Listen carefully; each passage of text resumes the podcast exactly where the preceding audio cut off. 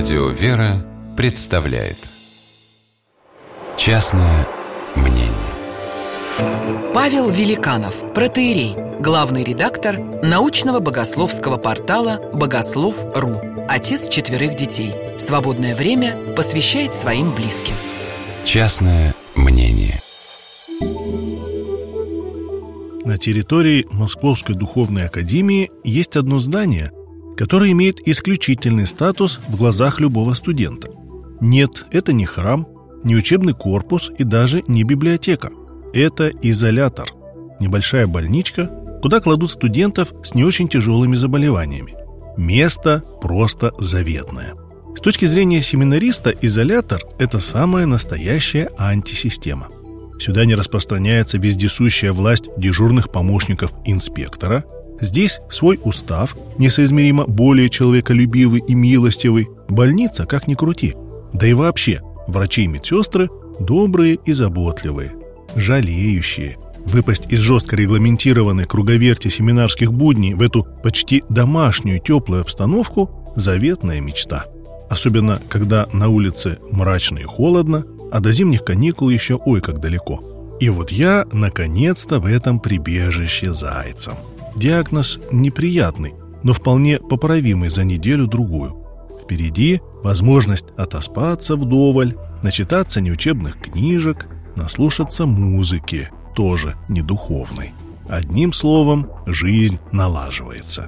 Но, как выяснилось, ненадолго. На следующий день к нам кладут нового студента – из младшего курса, но по возрасту гораздо взрослее, нежели чем мы. Небольшого роста, крепкий, сбитый, с круглой головой, словно циркулем очерченной, он сияющей улыбкой останавливается в дверях, быстро оценивая ситуацию в палате. Выбрав правильную койку, располагается.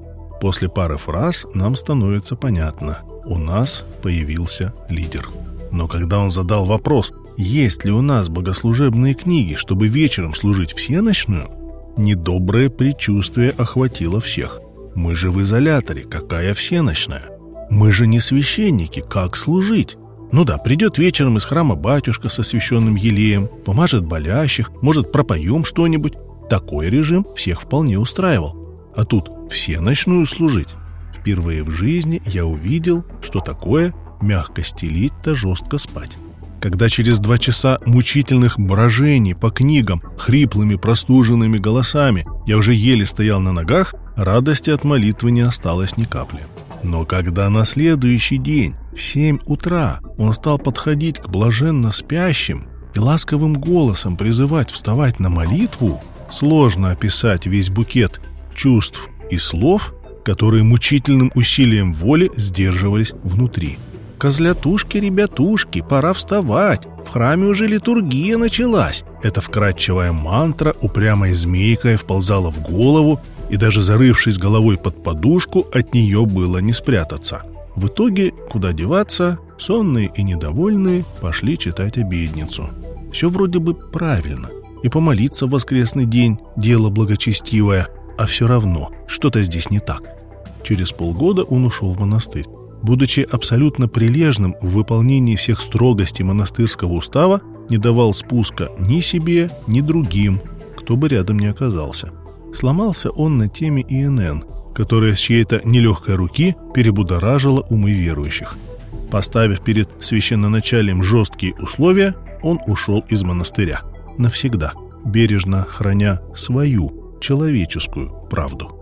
Больше в изоляторе болящих на келейную службу никто не поднимал. Частное мнение